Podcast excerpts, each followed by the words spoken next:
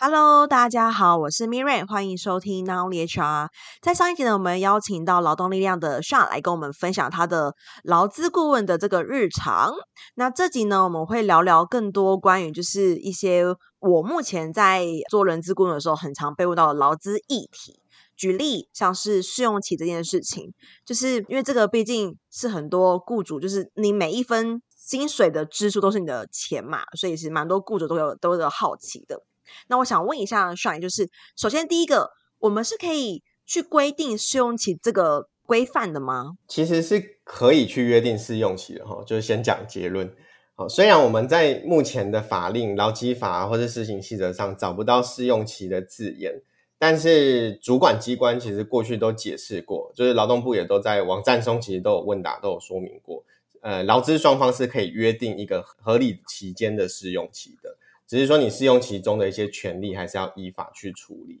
那也补充一下，其实，在很古早的劳基法施行细则以前是有试用期的规定的，哦但我记得那时候好像四十天而已啦。对，但是后来就修法过程中就把它删除掉，所以以前有这个试用期是明文规定，但现在是没有。哦但是现在没有不代表不能约定，其实现在还是可以去约定一个合理的试用期。那一些细节我们可能待会再来谈。好，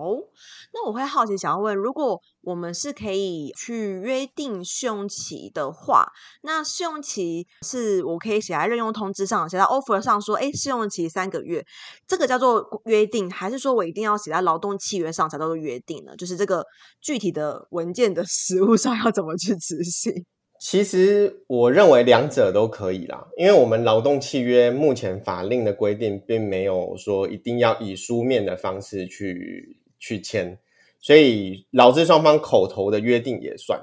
你到很多大公司可能一定会先发一个 offer，然后到职的时候要签劳动契约，签很多的文件。可是如果你今天在一个便当店打工，他可能跟你讲一讲薪资多少、休假怎么休、月休几天，隔天就叫你来上班，他也不会跟你签试用期。那这样子双方还是有缔结劳动契约的，只是说很多细节就很难去举证。比如说薪资到底具体是约定多少，结构是什么，全勤奖金有没有约定，然后什么情况不发，这些没有签书面的话就没有办法显示出来。对双方来说，其实都会是一个潜在的风险。所以像试用期这件事情，我的建议是一定要签在劳动契约上会比较好。而且签在劳动契约上，反而是对资方有保障。因为今天如果你要去终止劳动契约的时候，如果在试用期内，其实是会有对资方来讲是会有一些优势的。嗯，哦，所以这个东西我们会建议一定要在书面上去签订会比较好，包含他约定的期间呐，会不会延长啊，什么会不会有考核机制，都把它写清楚会比较适当。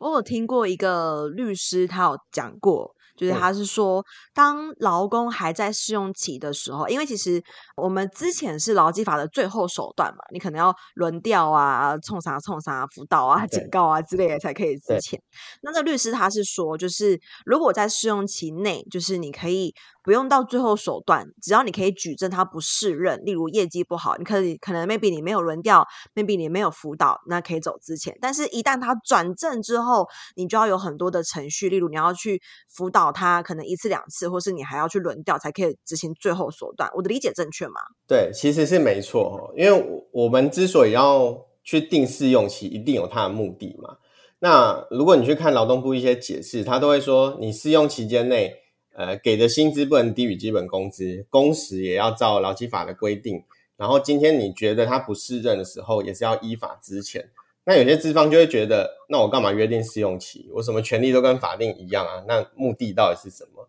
那的确目的就是像 Miriam 刚刚所讲的这样。我们先讲没有约定试用期的状况好了。假如今天你要资方要认为一个劳工不适任工作，你要支遣他，就必须要符合法定的事由。法定的事由就是劳基法十一条第五款，就是确认这个劳工不能胜任工作。那虽然法令讲得很简单。但是怎么样确认他不能胜任工作？实务上就会有非常多的做法要去做，没错，也就是您刚刚有提到的解雇最后手段原则，包含你今天有没有去做辅导改善，有没有透过教育训练啊，或是调任，或者说在职级上去做调整等等，先做了这一切，然后以前判决都会写嘛，就是写穷极一切，你都还是没有办法让他改善到符合资方预期的工作标准的时候，这个时候才是不得已去支遣他。那对资方来讲，你有时候要做这些动作，其实期间是要拉很长的。比如说，你要认定一个员工不能胜任工作，你可能要从日常的考核，哦，去检视出他跟其他员工比较起来，确实是很落后。然后再来，即便考核出来结果是这样，你可能还是要再给他一次机会。所以我们可能要做绩效改善计划，就是常听到的 PIP。那 PIP 做完之后，确定他真的不想改善，或者说他就真的没有办法达到目标，我们才能把他资遣掉。这个期间一做，可能就至少要三到六个月的时间。你请一个人进来，马上 PIP 三到六个月，付出去的薪水会非常多嘛。所以，如果劳资双方有约定试用期的话，其实有蛮多判决都有提到，他会认为试用期就是给劳资双方一个磨合的机会。所以，当今天你认为他不能胜任工作的时候，在这个认定的标准上就会比较宽松一点。哦，那反过来，如果今天他通过试用变成正职员工之后，你就不能回过头来再用他试用期，觉得他表现不好的地方去资遣。好，所以基本上你要真的觉得他不适任，要去终止契约的话，就一定要在试用期内去执行。那这个就其实就是试用期最大的目的。没错，没错，对，就是这边跟各位 HR 还有各位就是 企业主们稍微科普一下，对这个试用期与否的一个差异，就是其实试用期内你就算资遣他，你还是要给他资遣费，他的任何劳健保啊、薪资啊、就是退休金啊，都是照常。就是对于公司来说，确实没有任何的，你说省钱这件事情是完全没有省钱的，只是差异在于说，当今天哎真的很不幸，这个员工面试的时候好好的，然后入职之后哇，就是完全一个 就是后母样都出现了。那我们要在做一些行动的时候，就会比较快速，然后不用经过很多很复杂的这些程序，然后也可以比较避免，不用做到避免违法了。对对对，我我再补充一下好了哈，就是。我们当然都会希望 HR 在招募、在面试的时候，你就要尽到很大筛选的责任啊，就是让这个人进来可以尽量符合公司的预期。可是有时候真的很困难，没错。你不要说 HR，有时候就算是你小企业主的老板亲自来面试，都很容易在面试完之后才发现，这个人其实根本没有你想象中的工作能力。嗯，对。那换个角度来想，如果今天你找了一个人，没有跟他约定试用期，然后你就草草的认定他不能胜任工作，把他资遣掉。这时候会遇到两种状况，一个是劳工，他就就跟你达成共识，他就拿了资遣费啊，最后工作的薪资啊，好，然后你也开非自愿离职给他，就该拿的权利都拿到，他就终止契约。这样当然是比较常见的状况，也是比较对资方来讲可能也是理想的状况。可是另一种状况呢，就是如果今天劳工在被你资遣之后，他认为他还可以胜任工作，他觉得我我这个工作明明就没有比同事做的差啊，哦，那他就有可能觉得钱不是目的哦，因为其实那个你年资很短的资遣费算起来真的没有多少，他可能就会觉得钱不是他的目的，他想要的是维持这份工作，他可能就会去提出一种诉讼的标的，叫做确认雇佣关系存在，就会要求公司要让他回到这个工作岗位。那在这个诉讼的过程中，资方你就必须要去举证，举证说你为什么觉得这个员工不能胜任工作啊？你有没有去符合解雇最后手段原则？所以，我们刚刚前面讲要做那么多的动作，都是为了这一刻准备的。如果你前面都没有做，你这一刻拿不出东西来，就很容易败诉。败诉最大的风险就是法院判哦，你要让员工回去原本的工作，然后包含诉讼期间的薪资，你也都要给付给他。那你要付的就不是那个多少钱的资遣费，你要付的是可能一整年的薪资，对，那个就真的是很可观的一个成本。嗯，大概在我忘记几年了，嗯、然后我就反正当时有一个新闻，我就忘记就是某一家金融业，然后他们就是他们的业务人员就是去告公司，嗯、然后当时我才知道说，原来啊，劳工被资遣了，他也可以，其实被资遣是被资遣后三个月哦。就是还不是三天后，是三个月后，嗯，他还去告公司说我要回来上班，然后。中间加诉讼，然后加一来一往，最后劳工赢了嘛？等于他回到公司，然后中间这段时间他没有来公司上班，但是公司还是要给他薪水，就是补偿他的薪水。我觉得天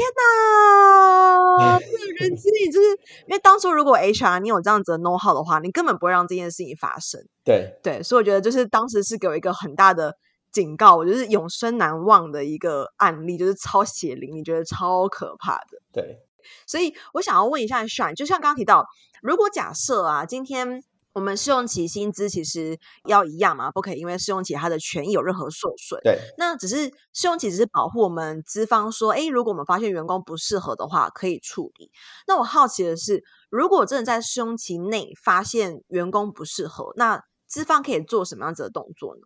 我其实会建议，因为通常我们试用期大部分都定三个月，然后长一点可能会定六个月。我觉得可能在试用期内还是要有定期考核的制度，因为一个新进员工来，你可能持续在教他，但是你一方面还是要去做到阶段性的考核，可能是以月为单位，比如说工作满第一个月、满第二个月的时候就分别去考核，那至少你才有一个依据认为他在试用期内为什么没有办法胜任工作。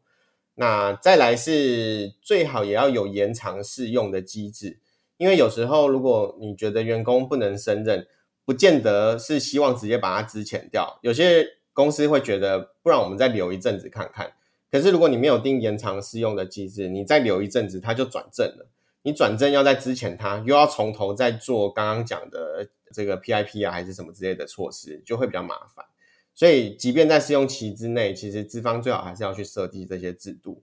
避免说你最后真的。明明有定试用期，就要资遣的时候，还是会遇到这样子的争议。所以各位 HR 伙伴们，如果你们公司还没有就是 收集平和的相关施行细则的话，请赶快好吗？赶快来找 炫他们求救。对，因为我真的很害怕。我现在只要客户跟我说，就是他可能想要用一个他有点毛毛的人，我就说好啊，你用完，但十天内不 OK，十天哦，十天哦，第九天就赶快 要处理掉。就是夜长梦多，就是真的给我一个很大的、很大的警惕。除了在资方这边，那身为员工呢？员工要如何在试用期内确保自己的权益？例如说，嗯、呃，就是像可能很常听到，哎，比如说投保的薪资啦，或者说试用期内的一些权责啦，劳方要如何保护自己呢？其实对劳方来讲，不管是不是试用期啦，你要检视自己的权利是不是。资方的制度是不是合法的话，其实你可以从自己的工作的薪资啊、工作时间、休假或投保这些，我们一般统称劳动条件，你就逐一去检视啊。你可能可以去上网找一些资料，可能可以直接拿契约去主管机关询问，或找我们来询问都可以，就确认好这些是不是都符合。因为有时候还是会有一些认知的落差，比如说试用期内，我们都讲薪资还是要符合。法令的规定，那法令的规定其实就是不得低于基本工资而已。但是有些资方他可能会设计试用期内薪资是一个金额，可是试用期后就会调高一点，这样的制度其实是合法的。但有些劳方他可能会觉得，诶，那当初跟我谈的薪资是不一样，等等的，就会有认知上的落差。那我觉得把这些资讯什么都确认好，然后也可以再请劳工在得到这些资讯之后，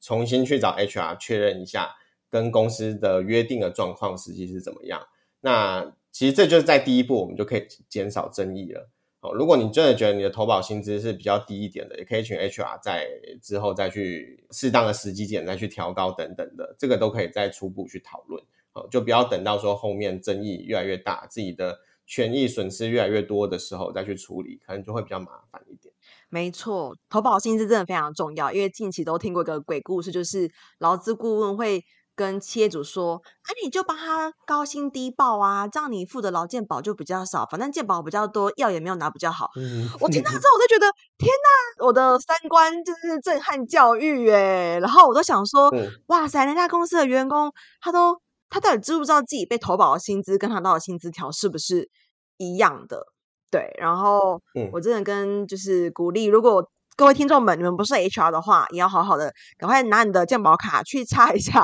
上网 Google 一下如何查自己的投保明细。就是其实上网现在很多方便，有很多数位的一个管道可以去了解，就是你才比较好去确保自己的权，因为就是你的投保薪资跟你的劳健保跟你的退休金其实有很大很大的影响。那个六趴哎，然后。就像刚才刚才上提到的，不论是不是试用期，其实劳工都要学会去维护自己的权益。对，我觉得今天这集就是很感谢需要跟我们很有系统的分析了很多关于试用期的一些细则。那其实劳动力量本身的部落格上面有很多，不只是试用期有特休啦、资遣啦，或者是呃面试的一些就是权益啊等等等之类的，对他们的文章里面。那还包含就是他们去年的时候有开发一堂新的线上课程，对不对？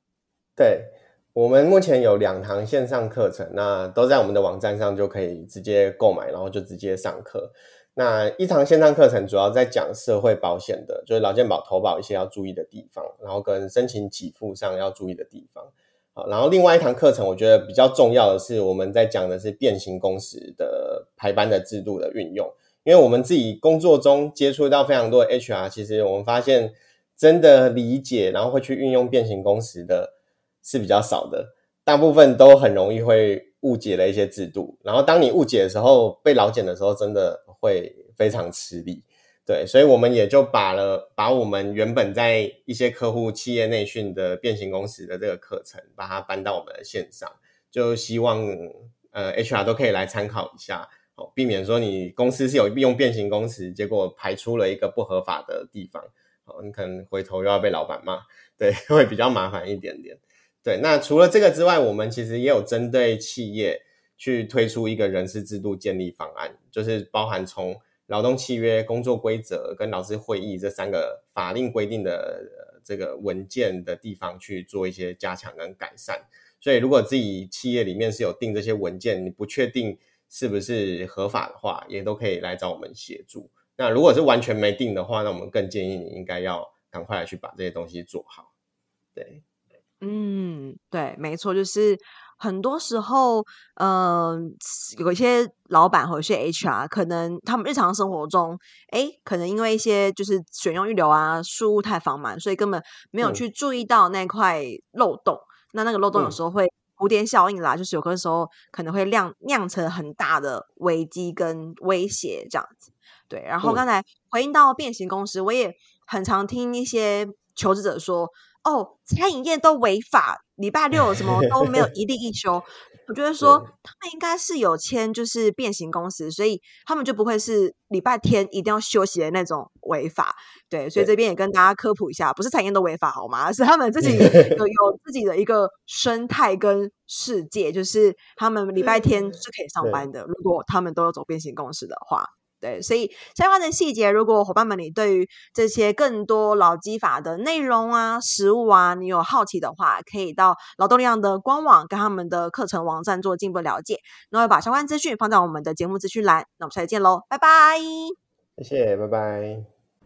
没错，到了我们的工商时间，想跟大家分享，我在去年开了一堂线上课程，叫做《成为抢手的人资招募必修的招募漏斗数据思维》。那这中间其实，呃，我萃取了蛮多我过去在做招募很成功的一些原因，其中的一点就是从招募漏斗里面去找出一些魔鬼，因为往往细节都藏在魔鬼都藏在细节里。OK，所以想跟大家分享这堂课，目前已经有大概将近一百五十位左右有的学员加入，那也欢迎大家可以加入课程。然后，如果对课程有更多的兴趣的话，可以在我们的节目资讯栏找到链接，可以点进去做进一步的了解哦。拜拜。